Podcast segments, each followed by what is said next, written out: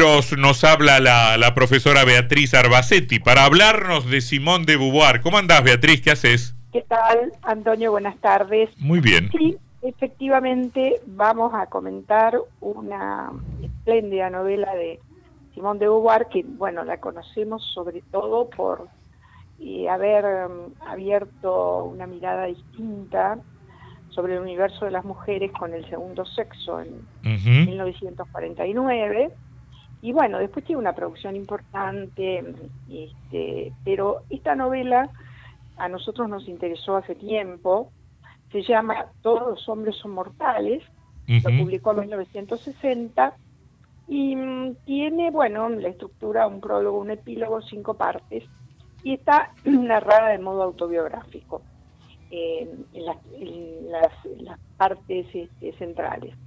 Bueno, el protagónico lo tiene el personaje de em, el conde Raimundo Fosca, que narra su historia a una actriz que conoce en París en el siglo XX. Pero él cuenta que nació en 1279, siglo XIII, en la ciudad de Carmona, en Italia. En esas épocas, eh, las ciudades disputaban poder, eh, estaban en, guerra permanente, y bueno, él mm, había heredado ese, ese condado y mm, proyectaba ampliar los territorios, construir palacios al estilo de los Medici en Florencia.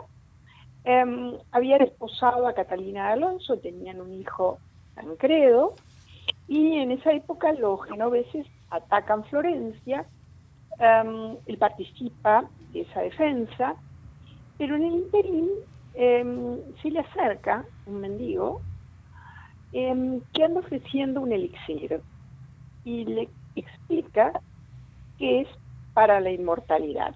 Él queda un poco sorprendido, pero sin embargo, la idea de poder seguir haciendo cosas a futuro lo fascina, entonces lo compra y lo bebe, a pesar de las protestas de su esposa. Bueno, esto le genera una compulsión por el hacer, por el progresar, por el crear nuevas cosas. Y bueno, lo cierto es que 30 años después Carmona tenía el mejor ejército de Italia, los graneros llenos. No obstante, hubo una peste en 1348 en la que muere Catalina y Tancredo, que ya tiene veinteañero, le reclama el gobierno de la ciudad, cosa que un poco le preocupa a Fosca, pero bueno, finalmente termina aceptándolo y Tancredo es muerto en una de las rencillas políticas de la ciudad. Entonces él reflexiona, ya nada me ataba, ni recuerdo, ni amor, ni deber. Yo era mi dueño, me vivo y libre, solo para siempre. Bueno, él sigue con las conquistas de las ciudades, vuelve próspera a Carmona, pero este rasgo nuevo de la soledad es algo que le va a pesar en algunos momentos. Vuelve a tener una pareja, Laura, de esta unión sale, nace su hijo Antonio, que recibió una educación esmerada, además que habían seleccionado los, los, pequeños amigos que jugaban con él, entre los cuales él prefería a una nena que se llamaba Beatriz, porque jugaba como un varón. Bueno, Fosca empieza a reflexionar a partir de aquí y de qué se trata vivir eternamente como él ha elegido. Y debemos decir que el paradigma de la cultura grecolatina de la que somos deudores reservó esa suerte de la eternidad solo a dioses y semidioses. Por lo tanto, si bien el tema es antiguo, este personaje es realmente original en la pluma de Simón de Beauvoir. Y él dice, mirando a su hijo, yo soy quien hace tu destino. Me debe la vida, me debe el mundo. Bueno, acá manifiesta ser omnipotente, sentirse omnipotente, y los que hemos estudiado griego sabemos que está incurriendo en hubris. La hubris es la desmesura que los dioses castigan en los humanos. Bueno, Beatriz crece con Antonio, se enamora de él, Antonio no, no le corresponde, y bueno, llega un momento que al cumplir 20 años, Fosca le cede el mando de la ciudad, y nuevamente Antonio le ocurre como al hijo anterior, empieza a guerrear y muere como un héroe. Entonces Beatriz le reprocha al conde, no se puede respirar junto a vos, vos matáis todos los deseos.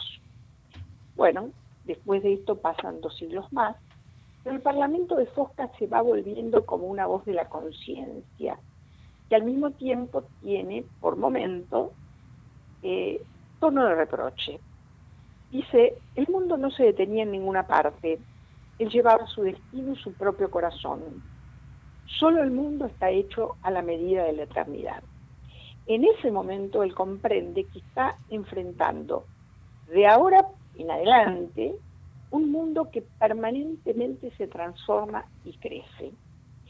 Bueno, ya a fines del siglo XV se propone intervenir en la anexión de España y Alemania, la época de los reyes católicos, eh, y piensa en bodas convenientes, las cuales en algún momento Juana, la que apodaban la loca, da luz a Carlos y Fosca dice, haremos de este niño un emperador, será obra mía, es necesario que un día yo tenga todo el universo en mis manos. Bueno, esta, esta hubris, esta eternidad que le han concedido, se convierte en una maldición, porque el paso del tiempo iba generando necesidad de nuevos proyectos, de más acción, y es como si tuviera que asumir un rol de superhombre, como que eh, cada vez está a una altura mayor. Bueno, efectivamente Carlos ha devenido rey de España, eh, eso lo hace pensar en las posesiones de América, y mm, Carlos eh, I de España llega al ser emperador de Alemania, poco tiempo después, y el imperio era inmenso, uno de los más grandes de Europa en ese momento, y Fosca reflexiona, el universo es mi dominio y nadie puede compartirlo. Carlos reinará unos años y yo tengo la eternidad ante mí. Todavía sus reflexiones tienen entusiasmo hacia el porvenir. Bueno, em, discuten la situación política de América, porque mm, se sabe que mm, no hay demasiada justicia con los aborígenes, a pesar de que el rey em, ha mm, enviado sacerdotes y colonos, pero Fosca defiende, ante todo, la justicia y la razón, porque eso es lo que hace la felicidad de los hombres. Y dice en un momento, el imperio por primera vez se afirmaba en un poder igual al del papado. Esto es muy importante porque en ese momento ya está presente Lutero y la reforma protestante que se avecina.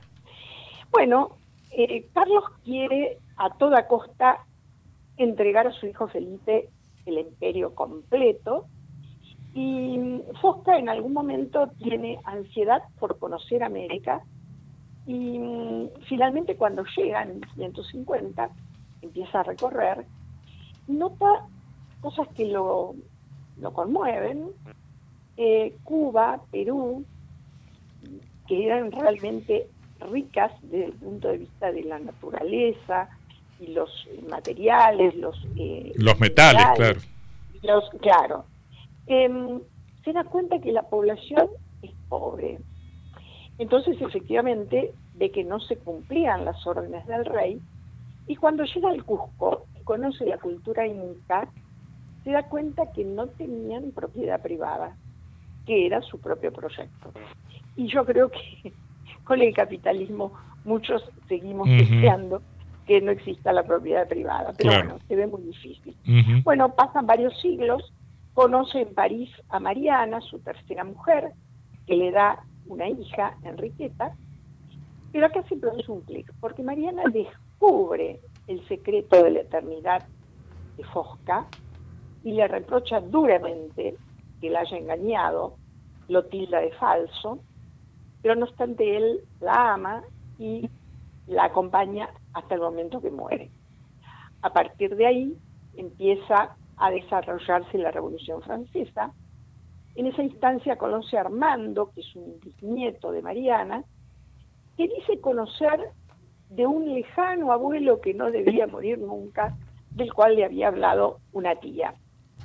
Indefectiblemente se está refiriendo al conde, y el tiempo sigue transcurriendo hasta que llega finalmente al siglo XX y termina de contar la historia a Beatriz, y ahí medio desaparece en la noche.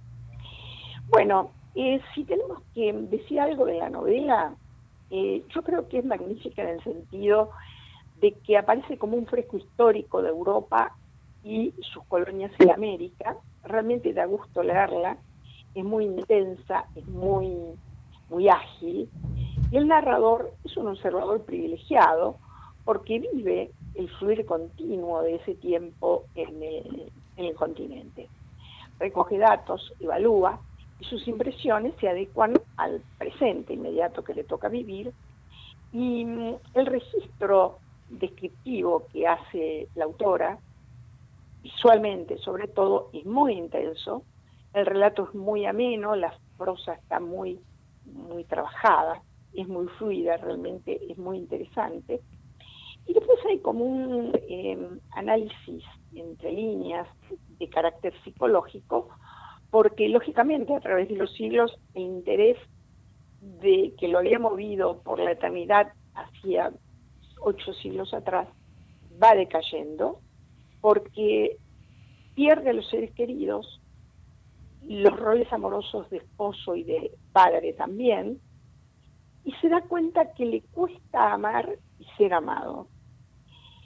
De todas maneras, las incursiones políticas persisten en la conquista de América, en el imperio de Carlos V em, y a la Revolución Francesa, notamos que ya hay menos descripción, hay menos desarrollo argumental por la magnitud que tuvo en Francia, y es como que su deseo se va deteniendo. Se siente solo y extraño. Y además sus amores ya son esporádicos, pierde la alegría y la esperanza que en su momento significaron los hijos, podríamos decir que es un alfil en un tablero que ya no es más el suyo. Se conforma con hacer algunas cosas, pero se da cuenta de que la mayoría no las puede ni cambiar ni manejar por la magnitud que ha adquirido el mundo. Em, y esto parecería ser el castigo a su hubris, a esa omnipotencia, a esa desmesura que tuvo al principio, que lo hacía parecer como eh, un, hombre muy poderoso eh, en su entorno. Bueno, ¿a qué moraleja llegamos? La eternidad no es para los hombres. Eso da razón al silogismo socrático de todos los hombres son mortales, que es el que eligió la autora para titular la novela, y que continúa, Sócrates es hombre, luego Sócrates es mortal. Este tema, sobre todo la eternidad, lo podemos vincular a otro texto magnífico, que es la novela Orlando de Virginia Woolf, que se publicó en 1928. Eh, ahí el protagonista es un aristócrata inglés que no envejece, atraviesa el tiempo, espacios, emociones desde el siglo XVI hasta el siglo XX. Es decir, son cuatro siglos que él recorre, incluso cambia de sexo, eh, deviene mujer. Esto dice la crítica que sería la intención de la autora de reflejar la pasión lésbica que tenía por la aristócrata Eh, mm. que efectivamente fueron, eh, tuvieron un amor este, ocasional, y yo la recomiendo si hay que hacer alguna, algún comentario sobre el tema de la eternidad en estos personajes, porque hay una, una versión cinematográfica que es bastante buena de la novela, eh, que se hizo en 1992, nosotros la vimos. La actriz es Tilda Swinton, una, una inglesa magnífica, una cara eh, muy andrógina, de modo que da muy bien en el papel de Orlando, que al principio es un, joven varón y después este, deviene, deviene una señorita. Bueno, la recomendamos de la misma manera que recomendamos la, lectura de la novela de Simón de Beauvoir, que es muy sumamente atractiva y, bueno, entretiene muchísimo al lector. Todos los hombres son mortales de Simón de Beauvoir. Beatriz Arbacetti, hablándonos de libros. Gracias, Beatriz. Hasta la semana que viene. No, al contrario, Antonio. Un beso. Chau, chau. Este espacio fue auspiciado por Códice, Buenos Aires 213. Códice, la librería tradicional de Paraná. Hablar de libros es hablar de códice.